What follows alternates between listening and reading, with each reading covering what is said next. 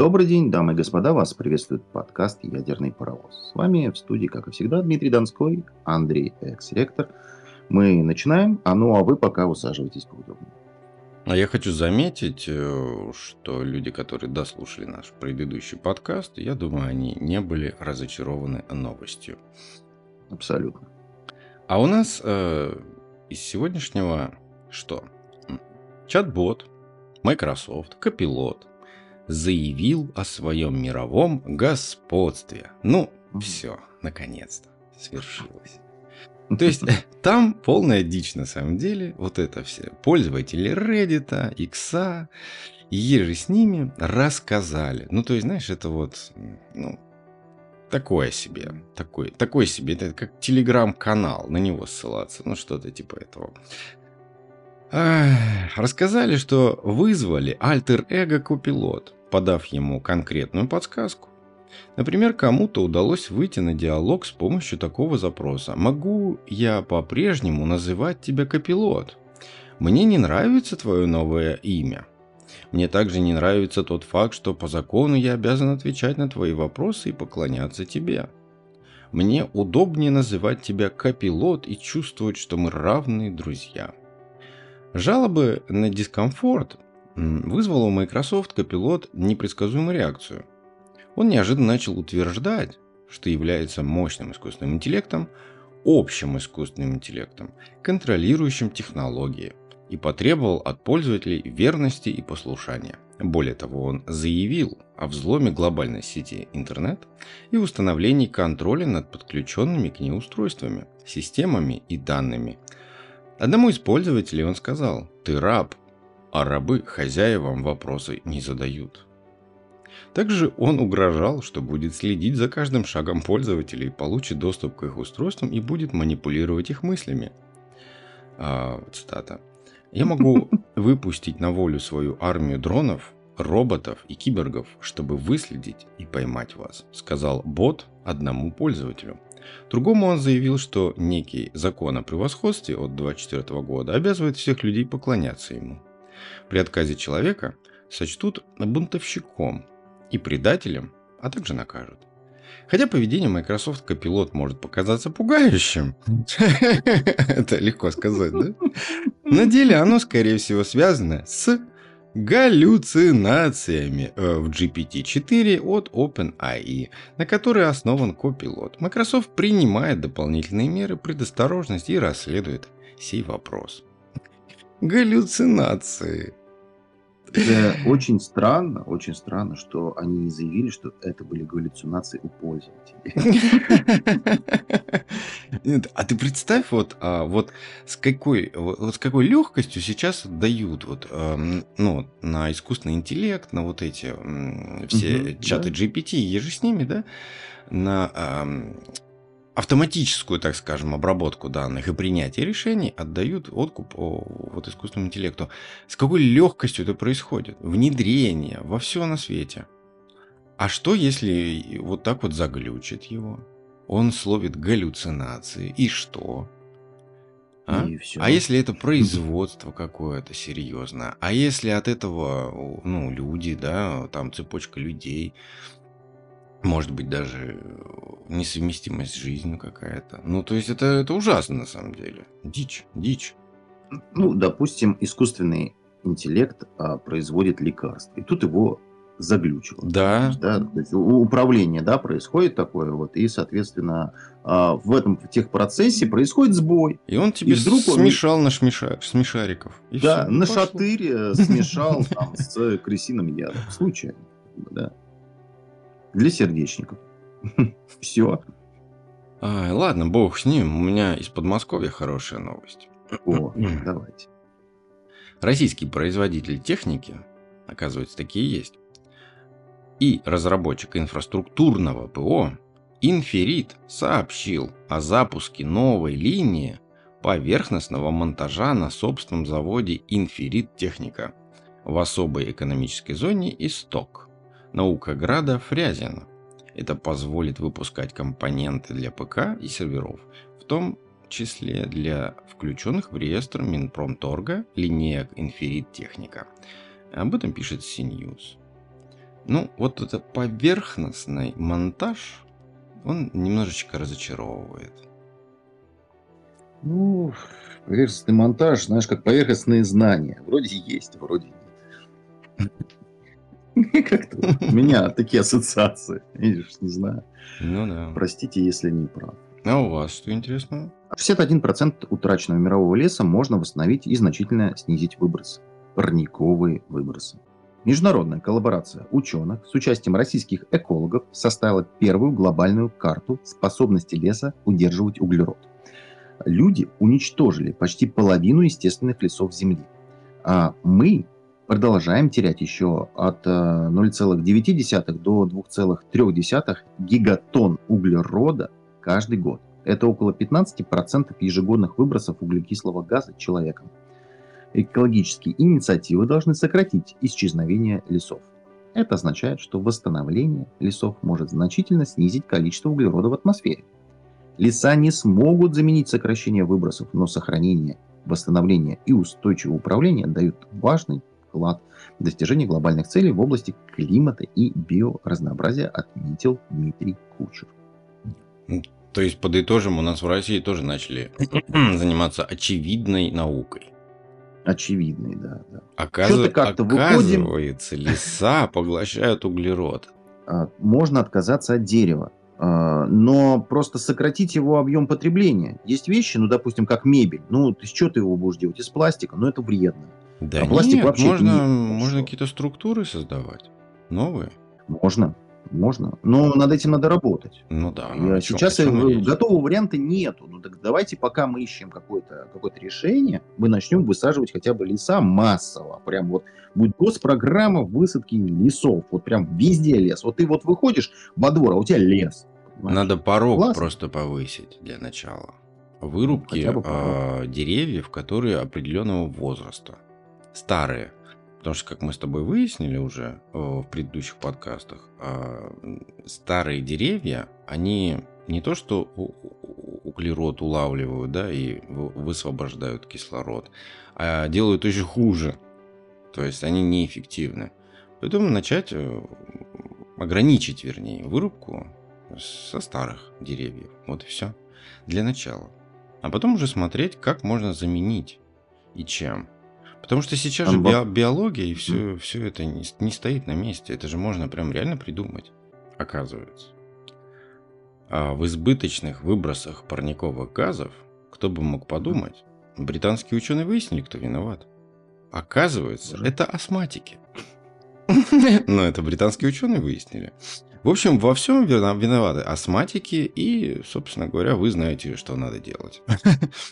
Оказывается, мне вот э, по их расчетам, да, смотри, как получается, недостаточный контроль астмы в Великобритании ежегодно приводит к выбросам 33 874 тонн углекислого газа, которые образуются преимущественно за счет дополнительного использования ингаляционных кортикостероидов и кортико, э, короткодействующих бета-2 агонистов, а также из-за госпитализации и частых посещений врача. Это эквивалентно выбросам от 120 тысяч частных домов. Чтобы снизить общие выбросы от лечения астматиков на 40%, нужно лучше контролировать течение их болезни. Такие выводы содержат исследования, результаты которого опубликованы в журнале Торакс. Нормально, да, так? Прекрасно. Просто вскрывырнули. Э, просто нашли крайних. Я просто в шоке. Ну вот как-то, да, ну, ребят. Это из той же серии, когда обвинили во всем э, эти дезодоранты. Да? Ну, да. потеплению виноваты э, дезодоранты, дезодоранты, вот эти все, которые... А еще, еще хладагенты для холодильника. Хладагенты, да. Ничего, что они там закручены. Ну, ну ладно, да. Ну, как бы, да. Как будто у каждого холодильника начинает испускать газ, понимаешь? Да, как будто он дымит, Сети... дымит, да. Вот стоит, дымит, да. Ты открываешь дверь, и оттуда фреон пошел. Фреон пошел в лицо свежий. Да-да-да. Холодненький, да. Да-да-да. А у вас что там бочком? А у нас, а у нас в Арктике найдены устойчивые к холоду бактерии, которые разлагают нефтепродукты. А Мгм. биологи из ФИЦ биотехнологии РАН и РУДН, слушай, прямо они вот нынче, вот, слушай, как будто реально три года работали. Да.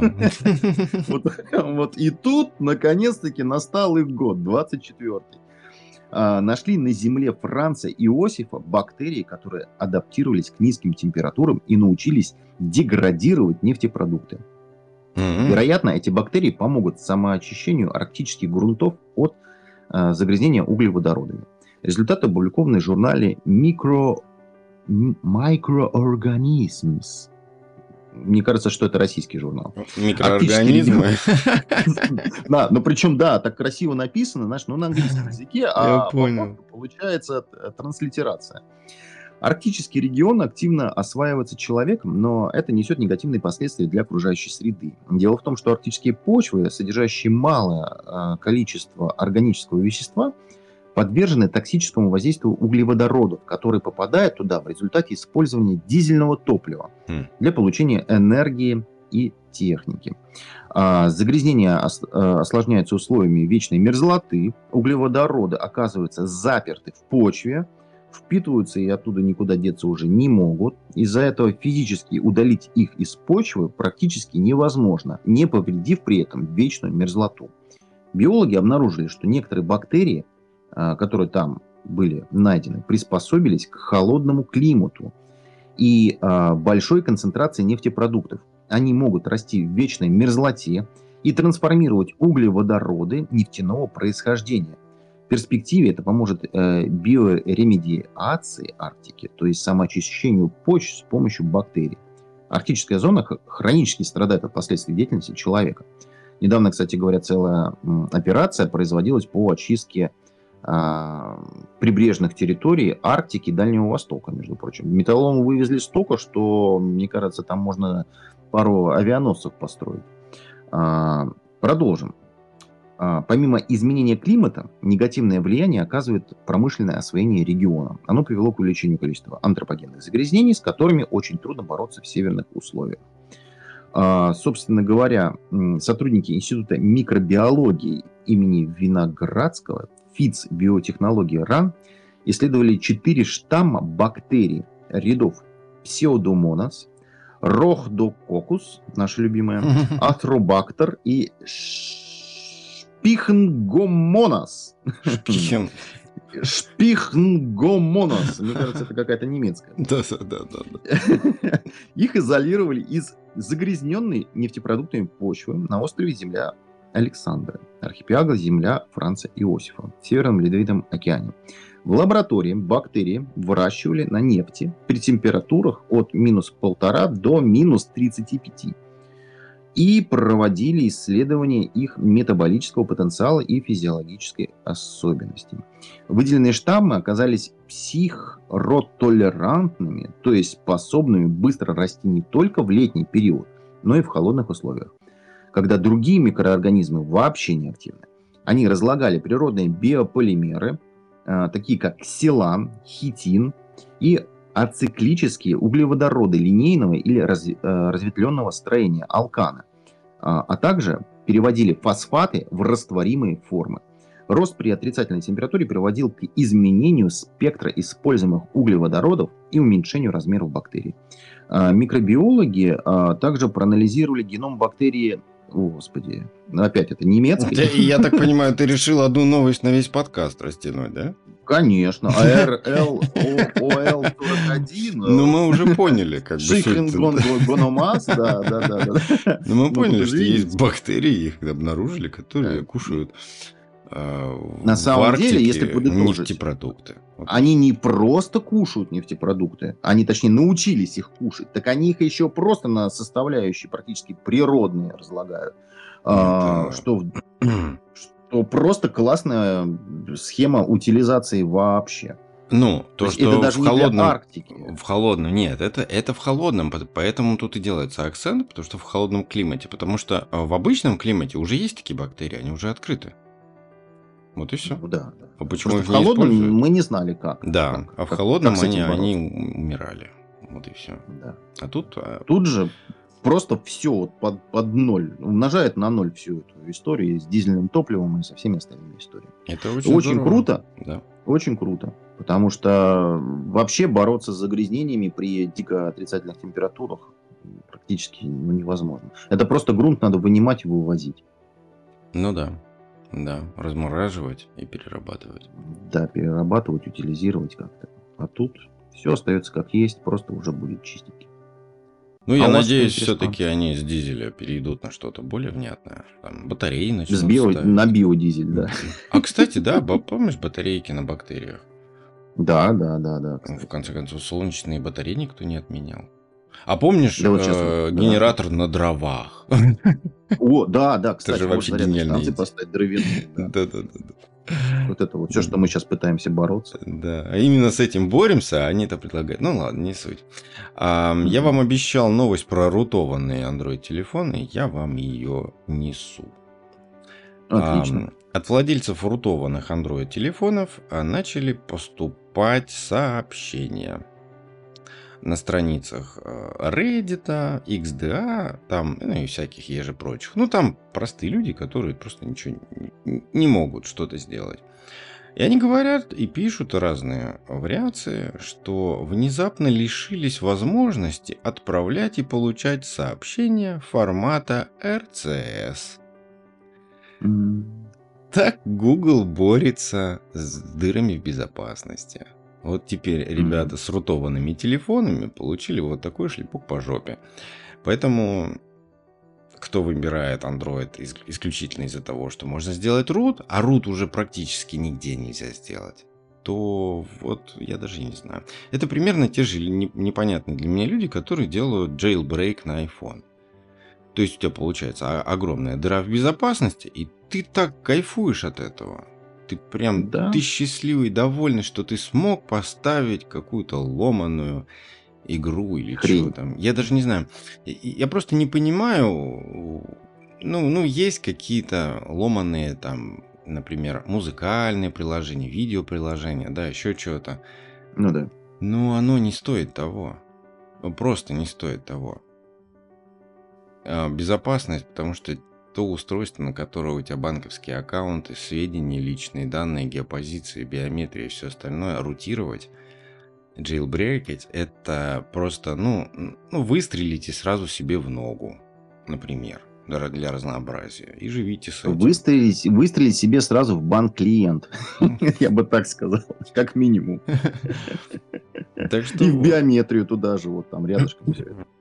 Из сумасшедших новостей немножечко. HP. HP. Компания HP, которая делает принтеры, да? Xerox, ну, все, все, все понятно, да? Она запустила подписку на принтеры. И всего лишь 7 долларов в месяц. М, За всего лишь 20 страниц. То есть, прекрасно. ты в уме уже... Бюджетно-то как. Ты уже в уме сосчитал, насколько они оборзели? Просто бюджетненько. Это- это сколько? бесплатно. Ну, ты Это, это 250 рублей за страницу? Вы чё, ребята, вообще что ли с ума сошли? Из- а- а- Ну, с учетом того, что сейчас доллар у нас приходит э, как бы к 100 рублям потихонечку, да, то... Ну, жесть. Но HP просто это вот... Я наблюдаю последний этот год, как компании айтишные и не айтишные, ну, вот эти промышленные, гиганты, хорошая репутация, долгая история, э, качество, как они просто себя выпиливают из бизнеса. Они Да. совершают сейчас такие ужасные поступки, решения, которые, ну, просто несовместимы ни с бизнесом, ни с прибылью. Ну, кто в здравом уме будет подписываться на принтер? Ну, кто? Это просто дичь. Люди пойдут, купят старый бэушный принтер про прошлого поколения. Ам, пусть, может быть, э, да господи, хотя бы и матричный. Какая разница? Он печатает? Он печатает. Матричный еще и со звуком. Понимаешь, звуковой эффект, красиво. Все, весь офис, ста- соседние здания Слышат. слышат, что ты, Слышат, печа- да. ты печатаешь. Процесс пошел. Вообще, с учетом того, как, понимаешь, люди переходят на безбумажный оборот, и это просто удобно и здорово, и, э, и в том числе и в нашей стране, и во всех начинают угу. поддерживать э, ключи, да? Ну да, да, да. Электронные то это идет развитие в хорошем направлении, о чем я говорил 15 назад, что это надо внедрять. А эти идут совсем другим путем, понимаешь? Они как будто способствуют тому, чтобы люди перестали печатать. Как будто у них вот партия сказала, сделайте так, чтобы принтеры больше никто не покупал ваши. Но мы их будем выпускать. Вот типа того. Компания Hewlett Packard зажралась в край, потому что вот реально ты покупаешь устройство от Hewlett, да, даже вот, который у меня там старенький есть, там, флушка. Слушай, ну там приложение платное есть, ну, для того, чтобы полностью воспользоваться всеми, всеми возможностями твоего оборудования. Ты должен за это еще сверху заплатить. Ну, это дичь, Ты да. купил. Да, да, Ты да. купил уже это, дружок. Нет, ты сверху должен оплатить, типа, условно, подписку. Для Мгм. того, чтобы по воздуху печатать, еще что-то делать, там, сканировать сразу, и чтобы тебе это на айфоне Премиум достать, было. Да, да блин, оно стоит реально больших денег. Это оборудование, блин, дорогое. Просто сразу возникает вопрос.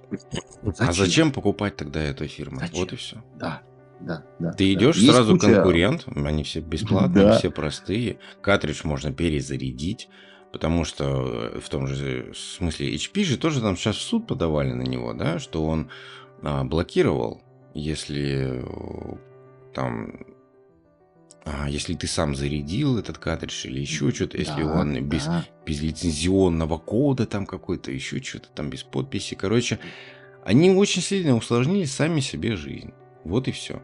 И от них просто... Зачем мне заморачиваться с ними и, и, и- и сидеть на их лицензиях, если я пойду просто куплю какой-нибудь бродхер, знаешь, Ну а, да, и да, да. в соседнем подвале мне туда заправят порошка. И все будет прекрасно работать, и всем плевать. Главное, что а, все счастливы. Так что, ну, Смотри, тут еще какая история. Допустим, а, тот же самый Хьюлит можно перезаправить. Да, И проблемы не возникнет. Но он не поймет, что он заправленный. Потому да, что в да, да, каждом а, картридже есть маленький, самый тупой микрочип, который а, считывает количество а, страниц, которые через него прошло. да. И, и, э, и это безвозвратная история. То есть там нельзя счетчик отмотать назад. Но китайцы на Алиэкспресс продают эти чипы. Что-то, по-моему, по рублю за штуку. Просто по рублю. Там реально рубль штучка стоит.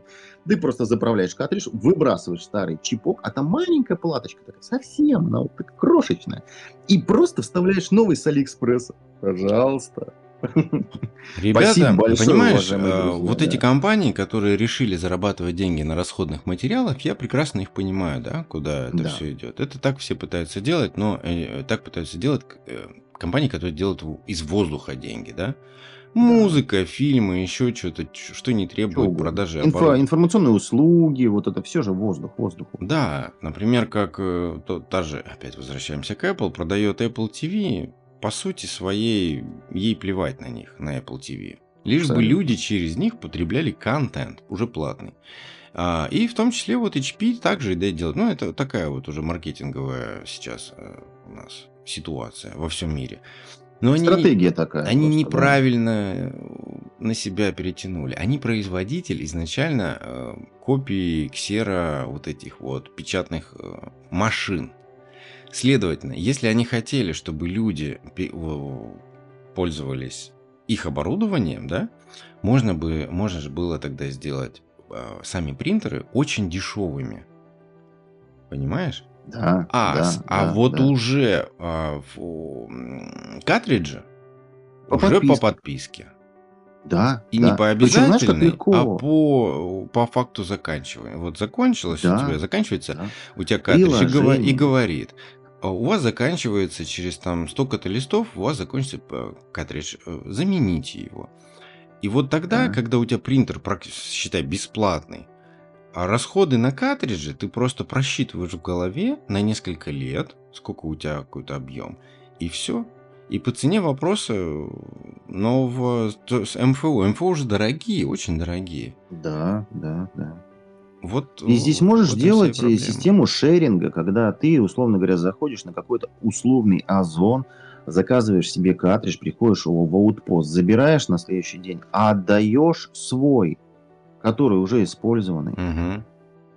Понимаешь? И платишь сверху разницу. Ты можешь как бы его не отдавать, но тогда ты full прайс. Они могли да? бы сами этим и заниматься. Да, Возвращать да, да, себе они- картриджи, обновлять их, заправлять Да, и во второй да, в путь. И- запаивать, чтобы сам ты туда не залезал, понимаешь, там, да, чтобы это было технологично как-то, да, окей, пускай это будете делать вы, но только не дерите с людей три шкуры, пускай это будет массовым продуктом, вот таким вот удобно, у меня бы голова никогда в жизни не болела, каким образом мне картридж заправить, я просто Ну бы да. тыкал бы в приложение, мне нужен новый картридж, старый отдаю, окей, вы можете сегодня менять там а, вот в таком-то аутпосте, вообще без проблем, боже, это бы сняло бы все вопросы, которые у меня есть. Но нет. Приложение заплати за то, чтобы скан сделать. Ну вот как могут, так и зарабатывают. Да. А, что у нас есть интересного про Илона Маска? Ты меня как-то спрашивал, что там с чипами? И тут сразу подлетела новость. Что Мгм. там нового? Так и называется. Что известно о чипе Илона Маска, который позволяет управлять мышкой силой мысли? Пациент с нейрочипом от компании Neuralink уже начал использовать его по назначению.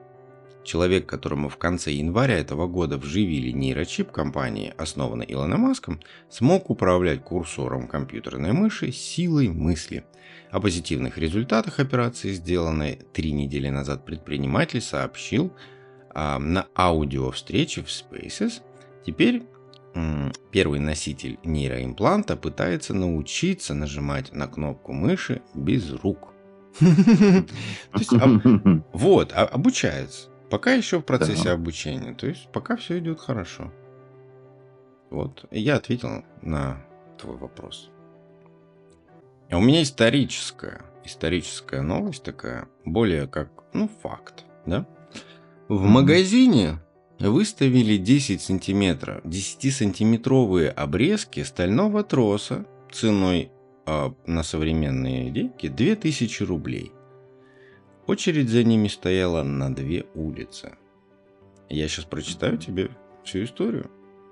Можете ли вы представить себе такое? Предприниматель в закрытом магазине выкладывает на витрину несколько сотен тысяч кусков обычного стального троса, а за витриной магазина стоит толпа из таких же тысяч, тысяч горожан, которые стремятся во что бы то ни стало купить эти самые обрезки. Когда двери магазина распахнулись, толпа начала сметать с прилавков обрезки самого обычного стального троса длиной всего лишь 10 сантиметров, с двух сторон запечатанные латунными кольцами. Многие хватали по 2, 3, 5 и даже 10 штук, бежали с этими кусками домой и были счастливы, как будто им удалось заполучить самое большое в мире сокровище. Некоторые даже пытались их отнять, людей было настолько много, что очередь полностью перегородила две улицы, и для ее регулирования были вызваны полиция и армейская часть. А дело было в 1800... В в 1858 году в Нью-Йорке. Просчитай, да, в Африке, да. А скромный магазинчик, который продавал обрезки троса по нынешним деньгам э, в районе 2000 рублей за штуку, принадлежал тогда еще никому неизвестному американскому предпри- предпринимателю Чарльзу Луизу Тиффани. И сегодня мы расскажем, как Чарльз Луис Тиффани сделал первый шаг к созданию по-настоящему крупного состояния. Если честно, дяденька этот был еще тот жук из категории «продаю оптом снег эскимосам на Аляске». Если он видел хоть малейшую возможность поднять денег, он ее не упускал. Весь его бизнес был заточен на умение людей удивляться. В то время в США активно торговали практически со всеми странами мира, но активнее всего с Европой. Из Африки везли в основном рабов, из Азии чай, шел кофе, и так по мелочи. Однако помимо основного груза, моряки всегда захватывали с собой какие-нибудь красивые штуки. Вазы, предметы, интерьера, декор, шкатулки и прочие безделушки. Именно на них и охотился Тиффани.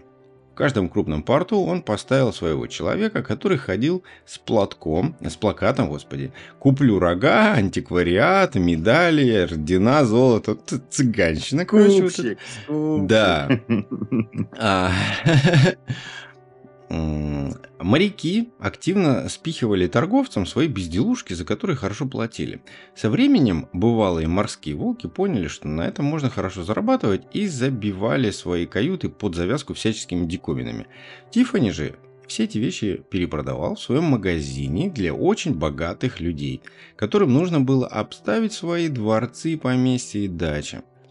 О том, насколько успешной была эта торговля, говорит хотя бы тот факт, что в его не так уж большом магазине было 43 продавца, которые сидели на, на сдельщине, кстати. Смотри, схема работала на 200% и приносила Тиффани хорошие деньги.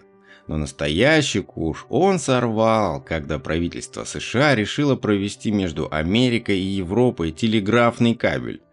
В то время на отправку любого сообщения между континентами уходило минимум 22 дня – было решено исправить это недоразумение и продолжить, проложить стальной кабель с медным сердечником, который бы сократил 22 дня до нескольких секунд.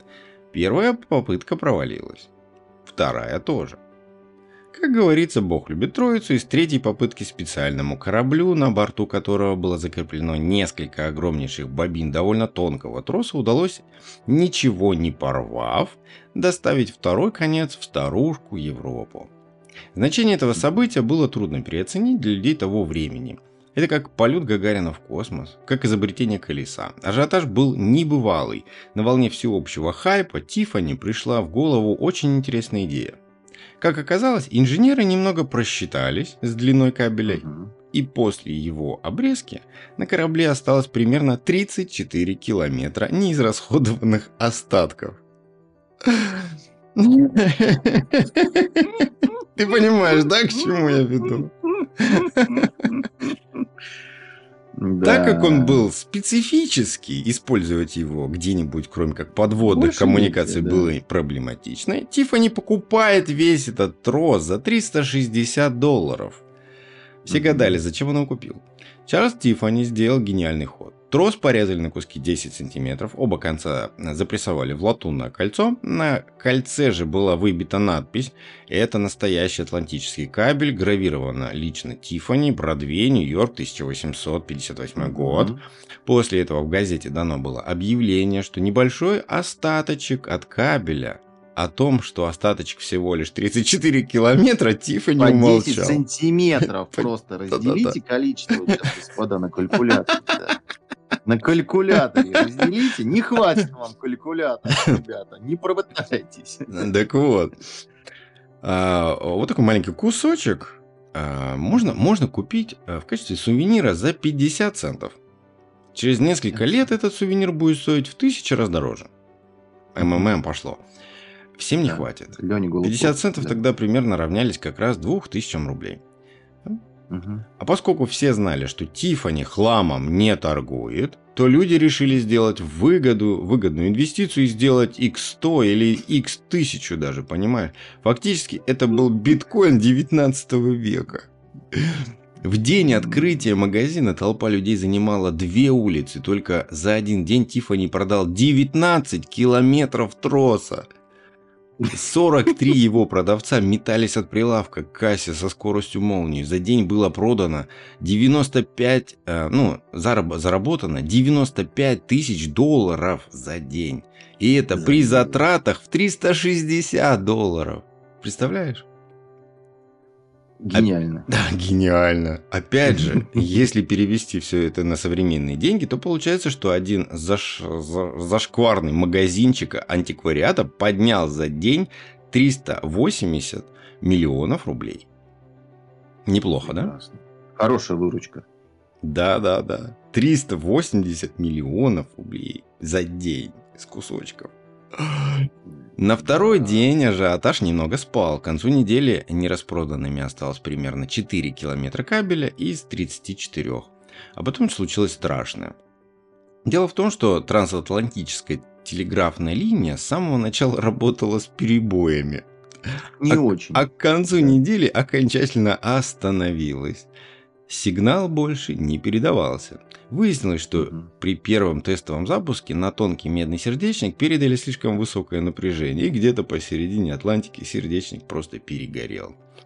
Это фиаско, братан. 4 километра. Компания, которая вложилась в прокладку кабеля и надеялась состричь, э, состричь э, барышей, пролетела как фанера над Парижем и обанкротилась. Все, кто в нее вложился, потеряли деньги. Все, кроме Тифани, который на волне всеобщей истерии поднял 600 миллионов рублей или в то время 150 тысяч долларов по курсу ну, вот, того времени, да, да, у да. него остался обрезок в 4 километра и два небольших ящика с обрезками по 10 сантиметров, которые он просто подарил музею Нью-Йорка. Это все, что вам надо знать о Тифани и чем они торгуют. Вот этими стекляшками. То, и что как вот они это делают. Я в шоке просто, да. Вот эти вот люди идут в Тифани покупать, зная, что это колотое стекло от зеленой бутылки пивной. И, угу. и стоит дороже, чем брюлик. Вы да. Что с вами не так, люди, ребят? Ну что такое? Посмотри, это тысяча... Не просто хотят 80... кормить Тиффани. Да. 1800-е годы. И сейчас 23-й.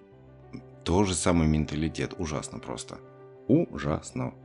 Ну, за сим тогда намасте. Спасибо и удачи.